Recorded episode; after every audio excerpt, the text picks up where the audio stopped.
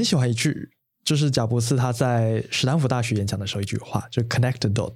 嗯，他的意思就是说，呃，那个 dot 其实就是你做的每一个选择。他说，你没有办法在你做选择之前看到这些点，它如何去连起来，它如何去影响你。嗯，但当你如果你走过去了，你往回头看，你就看到这些点其实都连起来了。欢迎收听青春通识课，从高中到大学，陪你一起找方向。本节目由一零四人力银行企划制作。节目中我们会聊聊大学科系地图、校园热门话题、生涯探索故事、访谈职人开箱工作真实面。记得订阅我们的节目，不错过最新上架资讯。这里有份大礼包要送给听众们。一零四人力银行与全台最大科技博览会成大单车节强强联手，推出高中直升学懒人包给大家免费领取哦。三月三号在成大还有免费学习历程讲座可以报名，赶快去看节目资讯栏吧。嗨，我是 Moira。你有没有选择困难症呢？在高中跟大学时期，其实有非常多要面临人生选择的时刻哦。而且高中，尤其是高三的时候，其实就是一个选择的时刻。你要选科系啊，决定你的未来要走什么样的方向。但是做选择这件事情呢，其实又让人非常的焦虑，因为会担心说自己会不会选错啊，或者是选了之后，万一自己不喜欢怎么办？那这样子的焦虑呢，我相信很多人都有经历过这个时刻。今天呢，我们就想来聊聊看这个话题哦。这集是由校园播客企划制作，欢迎客座主持人冠维，还有来宾跟翼龙、以轩。Hello，大家好，我是客座主持人陈冠维。那我们就请两位来宾自我介绍一下。Hello，大家好，我是蔡翼龙。Hello，大家好，我是郑以轩。呃，我现在目前的话是来自成功大学的不分系。那大家一定会想说，不分系到底是学什么的？的确，我其实学的也很多，因为不分系其实就是各种领域都可以修。那我目前其实，在设计还有社会科学都有主修的课程。那其实我在求学的过程当中，接触了也真的是很多元，就是从生医、工程到人文、社会科学都有涉猎。其实直接说一点，就是我在高中的时候，其实在学校的时候，我读的就是二类组，也就是工程组；但在学校外，其实我活得更像的是一个呃，就人文社会科学组的。对，那甚至还因此闹出了一些笑话。也就是说，我有一次在学校和呃老师们开会的时候，我那时候才知道，原来不认识我的老师们，其实一直都以为我其实是。一类组就是社会组，这件事情其实挺有趣的，对哦，所以你其实整个人的外在表现出来比较像一类，可是但你实际上读的是二类，对，没错。哦，那你刚刚讲到说你在不分析跨足了好几个领域，就是有等于是一类跟二类的领域都有，对，或者说因为有些心理系其实是算三类哦，那成大心理系其实也是的确是更像三类的。哇，那你这样三个领域三个类组你都跨了耶？对啊，你知道大学会不会读得很累？其实不分系我们会有个说，就是你不言毕，那你不是不分系。哦，我们大六的学长非常的多呢。嗯，OK，那还蛮好奇的，就是嗯，你是一开始就念这个成大不分系吗？还是？其实，在念成大不分系之前，我其实念的是就和我高中的那组一样，就是工程类的。哦，对，工程。是直到大二的那个时候，就是大一转大二的那个暑假，我选择转到了部分系。哦，那你那时候是为什么会萌动这个想要转系的念头呢？其实转系这件事情，当然很多人会说是兴趣可能不太一样，或者说是科系和你想象的不一样。但对我来说，其实因为我本来在高中就做了很多，嗯，那在那个时候我的想法是，我今天我时间就这么多，我想做的很多，那我到底该把时间放在哪一个事情上面？嗯，对，所以那时候经过了一些思考，然后就觉得说我应该。把更多时间放在我有兴趣的，就像是刚刚说到三个设计跟社会科学类型的。哦，OK，所以等于是你到了大学之后，更觉得说自己要把应该说放在比较偏人文这块的领域上面，让你可以在后续的发展上面都往这个方向走。没错。那再来，以轩可以帮我们自我介绍一下吗？Hello，大家，我是来自清大人社的郑以轩，然后我高中毕业于中山女高的医药卫生学群，就是大家可能比较熟悉的三类组。那我高中升大学的时候，生涯规划突然转一个大弯，然后大学就跑到了大家可能比较熟悉的一类组的科系，是人文社会学院。你是说你高中升大学的时候，突然间决定转变？对，所以是那个 timing 是什么时候啊？就是我在高三的时候，就是其实在学呃选修生物，然后选修化学，还有学一些微积分的时候。就是老师那时候说，高三的课程其实就跟大学的普物、普化、普生跟微积分是差不多的。嗯，那我学了之后觉得我不是不行，然后但是我觉得我不喜欢它，我不想在大学看到它。哦、然后再加上我考学测的时候，哦，我发现我社会竟然考了十五几分，哦、很高哎。对，然后就是 开始审视自己，说到底我对社会科学是。抱持着什么样的感觉？那后来开始去回想自己从以前到现在，好像自己都比较喜欢是社会科。那我觉得说自己感觉可以去往这个方向试试看，所以我就决定去填了呃人文社会学院。所以等于是你高三才决定这件事情，还是说你说考完试才决定？其实高三上是有萌生这个想法，但是因为没有考完试，还没有来到做决定的时候，是不会真的去想。嗯、那在做决定的时候，其实非常非常短，就是我在填志愿的时候才真的决定说我要读。嗯，其实大概可能一两个月的时间就做了这个决定。哇，那你这个决策的速度其实蛮快的。你那时候身边的人会对此有意见吗？我觉得我爸妈算蛮支持我，然后老师也是，但是可能就是就真的在填志愿或是已经。一阶上或二阶上的时候，可能亲戚又会问说：“诶，那你你上什么学校、什么科系的时候？”讲到清大的时候，大家可能预计的是什么电机资工，但、嗯、我读的是人文社会学院的时候，人家就可能会说：“啊，那这个之后是要干嘛？”对，哦、可能比较多是亲戚的疑问，或是一些路人阿伯，就是有时候可能闲聊的时候，可能会问说什么？对，可能比较来都是社会外界的一些。怀疑，我觉得，嗯，所以那时候是你面临到了一个比较大的挫折吗？对，我觉得算是可能做决定的时候自己是信心满满的，但是可能在面对这些呃外界的声音的时候，很难不会自我怀疑。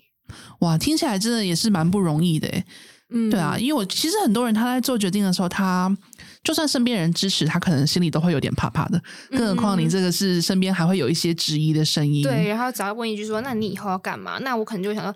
哎呦，哑口无言，我也不知道要干什么，就是 对，就很难做出回应。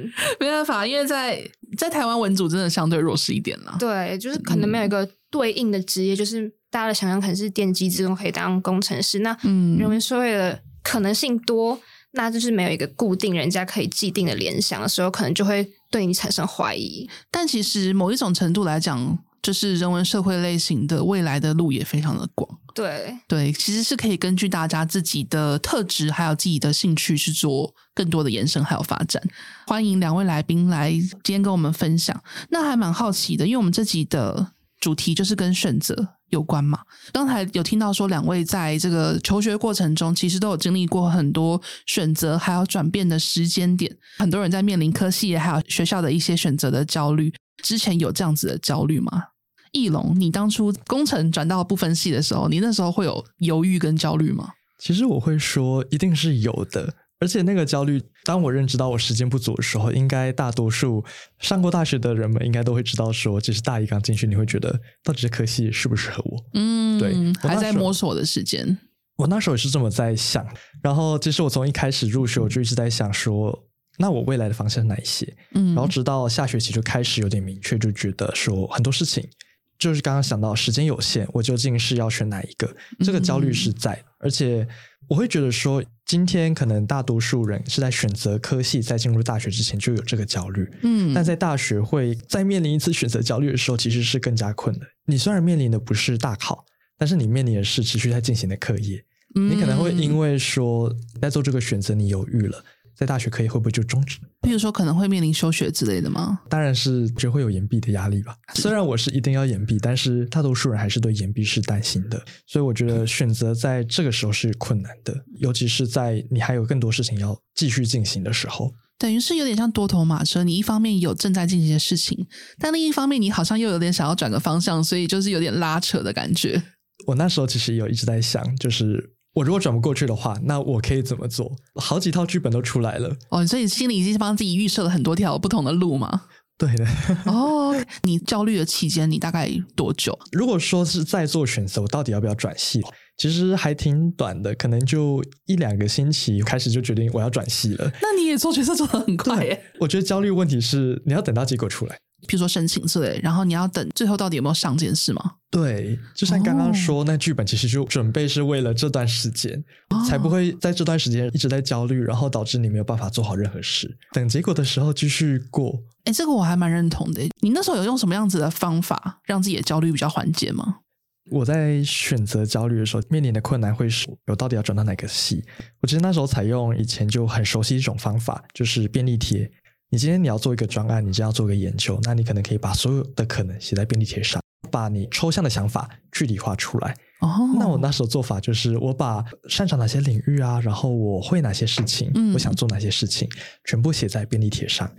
便利贴还有一个好处，它是一个实体的。你可以用手一张一张的把它叠起来，或者是移动。我在做的方法就是，我把我的所有写在便利贴上，然后用手把它移动了之后，做一个群组，我就可以归类出来有兴趣，然后专长的是哪几个，也可以看出对于你来说哪些事情是最重要的。因为其实便利贴就实体这件事情是很重要，重点是你已经把想法输出来了，对，你输出来就容易去做操作整理了。一龙刚分享的这个方法，我觉得非常有用诶。在心理学上面有一个还不错的对抗焦虑的方式，就是写出来。你写日记啊，或是你把它写成一个思维导图，因为在这个写的过程中，你就已经先整理了一次你的想法。那写出来之后再整理一次，它就会慢慢的越来越清晰。所以这其实是一个还不错的方法，大家可以学起来。也想问问看以轩，就是有没有什么选择上的焦虑啊，或者是你遇到焦虑的时候，你你是怎么去解决它，或者是怎么消除这些焦虑的？我也有在想过，我到底要不要延毕？我光做延毕这个选择，我可以一个月反复在跳跃，因为很难不想象说我们在大四的时候，你的同学都已经离开这个学校，那个其实压力是很大的。就是即使我做抉择做的很勇敢，我那时候也说服我自己，但其实还是会害怕。在面临抉择的时候，我比较尝试，如果我不想用写的，我就会打在手机的记事本，嗯，或是我尽量跟自己对话嘛，我会用写成。很多问句的方式嘛，我自己到底想要什么，oh. 然后我在乎的是什么？可能光我用打下来的时候，我就可以先理清那个思绪。真的很受不了的时候，我才会用写的。跟大家分享一下我当初怎么选择人设的，就是我画了一个十字的图，嗯，uh. 第一象限写坏处，第二象限写好处，然后往下列条列。发现好处比坏处多的时候，那我就决定我选了。像你刚刚讲到说，你在不管是高中升大学，或者是在大学里面的时候，你都会有很多在选择，然后很焦虑的部分。嗯、你能够讲出来，你那时候具体是在焦虑什么吗？你在担心什么？其实我觉得那个焦虑比较像是说，你自己的理想跟你的想要做的事情跟社会走的方式好像不太一样的时候，哦，那个冲撞的时候，其实就会有焦虑。我觉得。可能大家都是照大学的本科系一百二十八学分修完，嗯，那我多选择了辅系，我可能会冲堂，面对其他的可能性。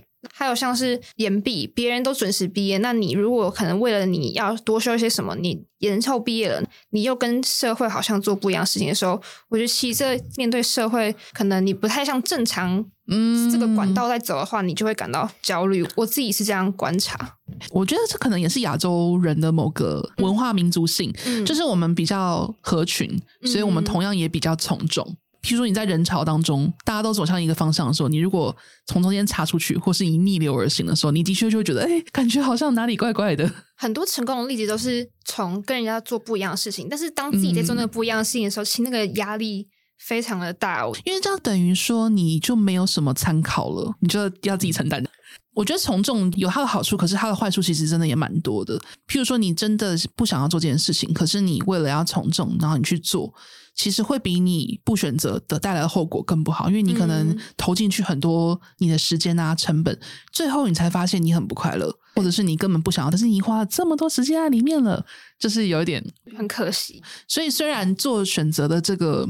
痛感很强烈，但是有做还是比没有做好，长痛不如短痛的。我觉得有试过才知道，失败了至少还可以回到主流。嗯，但你没试过，你只能一直在主流里面，你就不知道外面的世界是怎么样。我自己在试的时候，我是这样说服我自己。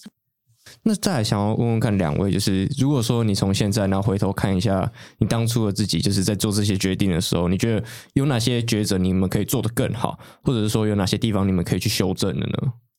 对我来说，我觉得每个选择都是很重要的。他没有说最好或最不好，嗯，或者哪个地方需要修正。你永远不知道，如果你那时候的那个选择，你做了另外一个选择，那你现在会是怎么样的你？也就是说，每个选择其实都形塑了现在的你。然后对我来说，也是我很喜欢一句，就是贾伯斯他在史丹福大学演讲的时候一句话，就 “connect the dot”。嗯，他的意思就是说，呃，那个 dot 其实就是你做的每一个选择。他说，你没有办法在你做选择之前看到这些点，它如何去连起来，它如何去影响你。嗯，但当你如果你走过去了，你往回头看，你就看到这些点其实都连起来了。这件事情其实对我来说是影响还挺深。当初在整理便利贴，在整理我自己的时候，不只会去想说现在的我是怎么样，其实，在那一张张便利贴，你会大概会思考说是什么样让你有这些专长、这些领域、有这些兴趣的。可能像对我来说的话，我很喜欢就是在做议题讨论部分，那我就会思考说，为什么我会喜欢这件事情？嗯，也许就是之前做的某一个选择，像我自己，我可能就是选择去。在高中的时候去参与一些议题讨论的团体，嗯，去关注议题。那这件事情就是一个选择，一个开始。我那时候根本不知道，因为这个其实也是我在选科系一个很重要的一个点。哦，所以当初的这个选择其实有影响到你后来的道路。所以每个选择都是重要的。我觉得重点是不要怕选择，因为你没有选择的话，你就不会有后续了。很多人都说这是过程，因为其实有很多选择。因为我像我很多朋友，他们做学生自治之类的，他们可能从一开始根本就不知道这是什么东西，他们选择去做了。就像你刚刚说的，就是我做了，我我可能不知道未来会发生什么事，可是做了变就变得很不一样。所以勇敢的去选择，这是我会说的。刚才那个翼龙讲到说，这个 dots 可以连 link 在一起，就是点跟点之间可以连在一起。我想到一个词，就是蝴蝶效应，就是如果你。回到你的过去，然后你有某件事情，你就把它砍掉了，没有做的话，那你现在人生就不会是现在这个样子了。它会有非常多的剧烈改变，你永远都不知道说你现在做的、经历的这件事情，你做的选择，它会不会对你的未来造成影响？有一个非常经典的案例就是那个啊，Apple 在当初他不是学那个字体学嘛，当初学好像一点用都没有，结果后来就影响他变成我们现在美丽的字体，对，就是苹果他们的美学就非常的出名。真的很难讲说你现在做的事情是不是没有用，不要用有用跟没用这件事情来决定要不要做，嗯、想跟不想，我觉得更重要。而且这样才会形成一个独一无二的自己。大家如果都走一样的路，那不就是一群复制人？就是这些不一样的选择跟经历，才造就了每一个人非常独一无二的特质。他刚刚说每个选择都很重要，因为我现在读人文社会科系，我就想说，哦，早知道我高中读。第一类组好像感觉可以更了解这些东西，oh. 但是后来我自己在学心理学有些东西的时候，才发现，就是当初自己在三类组学的那些科学知识，还有数学，其实都是在这个时候很有用的。就那其实我当初做这个选择，好像也没有很差，会发现到说，其实每个选择都是，我觉得是真的会有意义的。因为像譬如说，你如果那个时间以前你是读一类组的话。你就会跟其他的也读一类，然后去读这些心理学的人，嗯、他们的想法的模式可能就会比较相似。嗯、可是就是因为你读的是二类，所以你在去读这个心理学的时候，你的那个思考模式就会有你自己独一无二的地方。嗯、这其实才是每个人我觉得最 shining 的那个闪光点。而且我高中老师其实很鼓励我说，就是他说每个人，如刚刚 Maureen 说，就是如果你每个人都是以文组这样走上去的话，那你每个心理咨商师的思维可能都是同一套系统的话，那如果你是以人文社会学院的角度进去的话，你可能会比较不一样，或比较独特，这就是你的独特之处。就是那时候老师一直很鼓励我，我会去读的其中一个很重要的原因。人其实都很三心二意。假如说你今天做了一个决定，但是你会觉得说，哦，那我如果做另外一个决定，会不会更好？对，想说，如果我这样，我是就去当医生了。但那我觉得，只要有这种念想的时候，我觉得就应该要去做。因为假设你今天现在不做的话，之后你就会去一直后悔说，那如果我那时候做了什么，会不会比较好？它会变成一个毒药，哎，变成说你可能遇到什么不顺的时候，你就想说、oh, 啊，那我如果我当初怎样怎样会比较好？可是你其实也没办法知道说你当初走另外一条路会遇到别的不顺，你又觉得说、嗯、啊，那我当初会不会现在这样比较好？做抉择之前真的要好好想，然后或者写下来，然后要去看一下自己的初衷，不然自己常常一定会遇到瓶颈的时候开始后悔。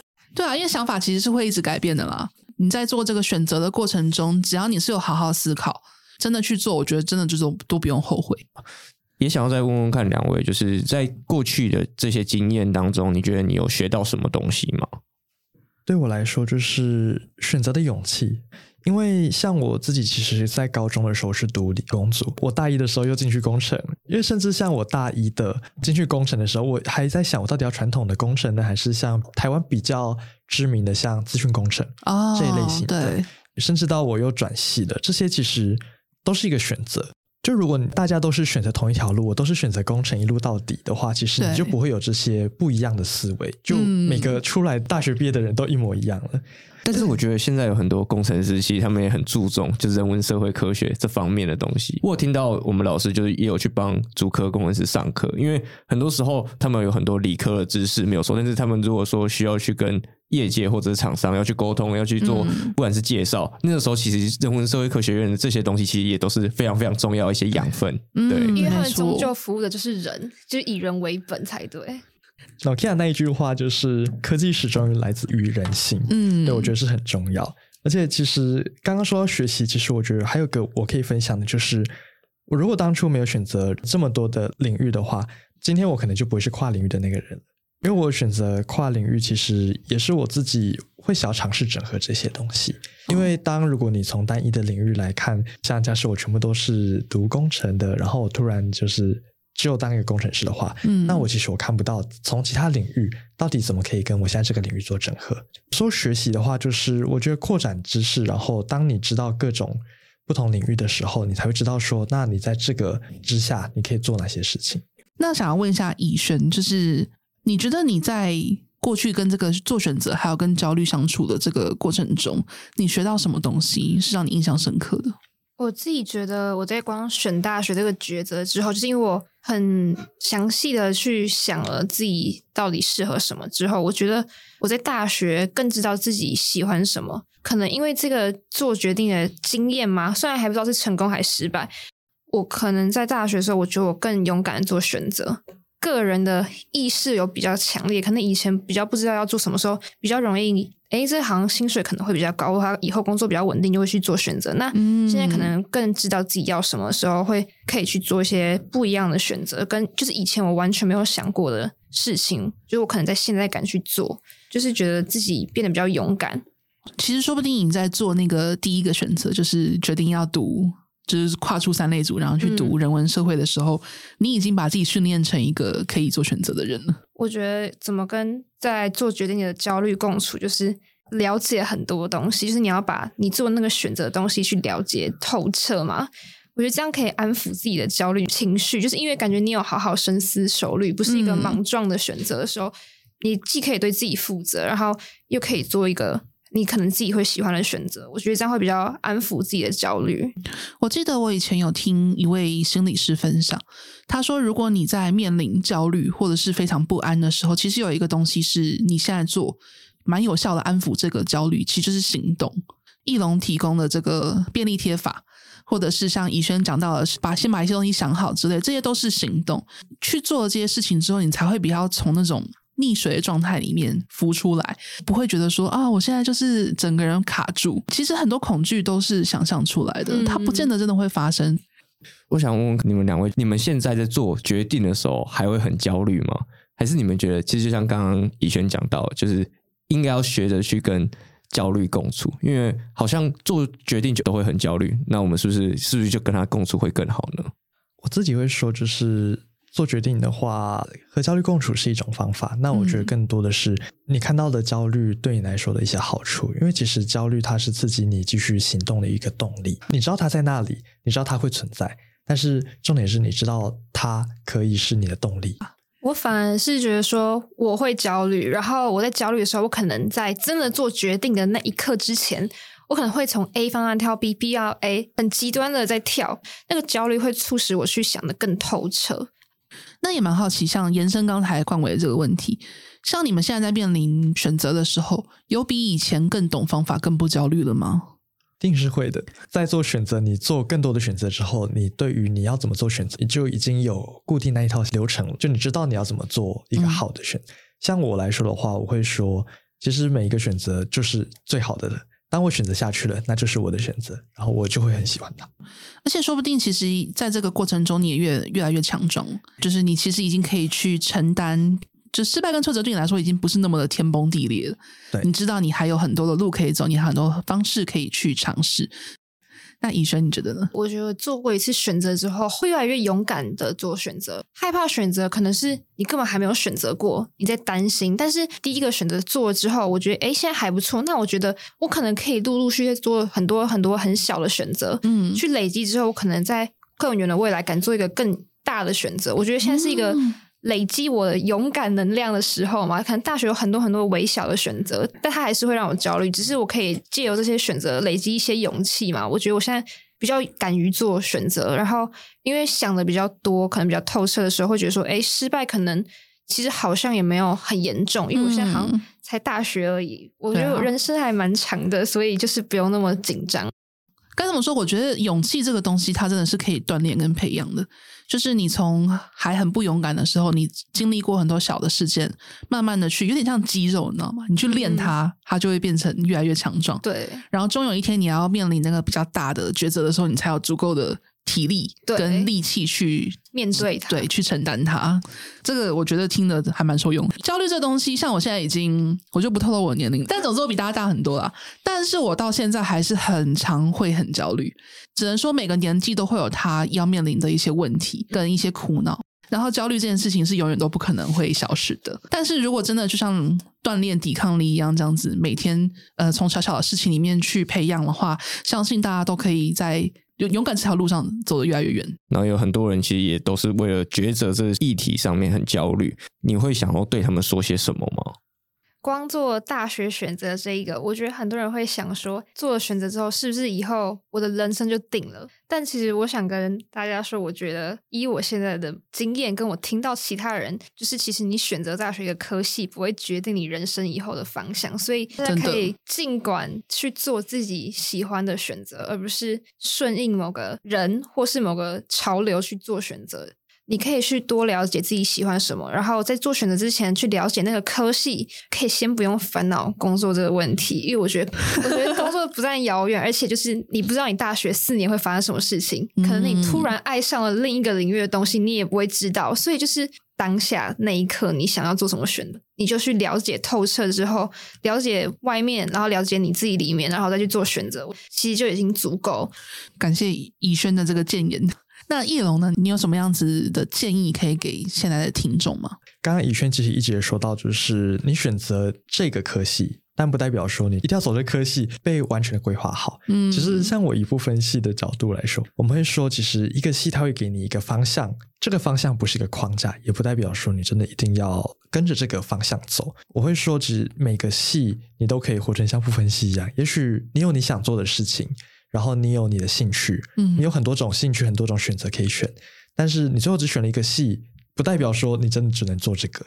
而且更重要，我觉得大学是在做的是一个拓展视野，嗯，对。所以不管你选了哪个地方，选了哪个系，就 connect the dots，你没办法在你选择之前知道你到底之后会怎么走。你真正到了那个大学，你真正碰到了这些人，然后去碰到这些事情。你就会知道说，这些其实对你来说都是形塑很重要的一部分。之前有听过一一句话，就是可能我们在走一些山路的时候，我们就是走弯弯曲曲、磕磕绊绊的。可能你走到山顶的时候，你往下看下去，就是你的人生跟你一路走过来，你可能看到了所有的东西。到那个时候，你就会觉得非常非常美好。哇，我很喜欢登山的这个比喻，诶，我觉得我们今天就用关伟这句话来做 ending。那我们今天聊到了关于选择，还有如何与焦虑共处的这件事情。到不管什么样的时期，都一定会有焦虑，因为你要一直不停的做出选择跟改变。焦虑可以是你的动力，可以是你的一个勇气，也会是你鞭策你的一根鞭子。如果你现在正在经经历这个选择的焦虑时期，譬如说你要考试，你要选大学，或者是你有未来要找工作之类的，任何的一个焦虑的事情，我觉得听听这集应该都会蛮有帮助的。刚才有提供非常多的方法，还有很多的心态的调整，相信可以帮助到大家。那非常感谢今天两位来宾，还有我们冠维跟我们一起录这集哦，非常的受用。那我们今天通识课今天就到这边了，谢谢大家，拜拜，拜拜。拜拜。谢谢你收听这集节目，好想知道你听完有什么想法，欢迎到 Apple Podcast 留言告诉我们，并打五星好评，或到我们的 IG 一零四 youth 留言，让我们知道你在探索自我、找方向的过程中有没有遇到什么问题，也欢迎敲完主题哦，你一定可以找到最适合自己的路。我们一起加油！